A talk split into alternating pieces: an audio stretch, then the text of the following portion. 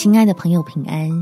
欢迎收听祷告时光，陪你一起祷告，一起亲近神。昨天再沮丧，今天仍有盼望。在路加福音第一章七十八到七十九节，因我们神怜悯的心肠，叫清晨的日光从高天领到我们，要照亮坐在黑暗中死荫里的人。把我们的脚引到平安的路上。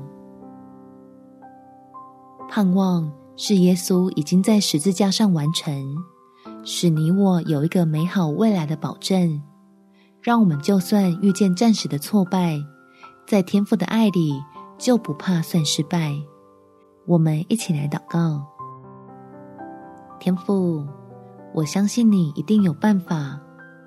当我觉得自己彻底被打倒的时候，只能找你这位爱我的神，回转自己的心，来到你面前，成为依赖你的小孩。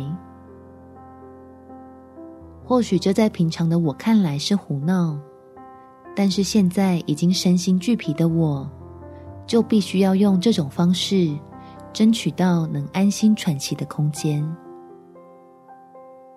让我可以在你的话语里面恢复力量，也求你伸出手帮忙，使混乱的事情找到方向，并且改变原以为靠自己没问题的骄傲，重新定义我所认为的坚强，将凡事都建立在基督带来的盼望。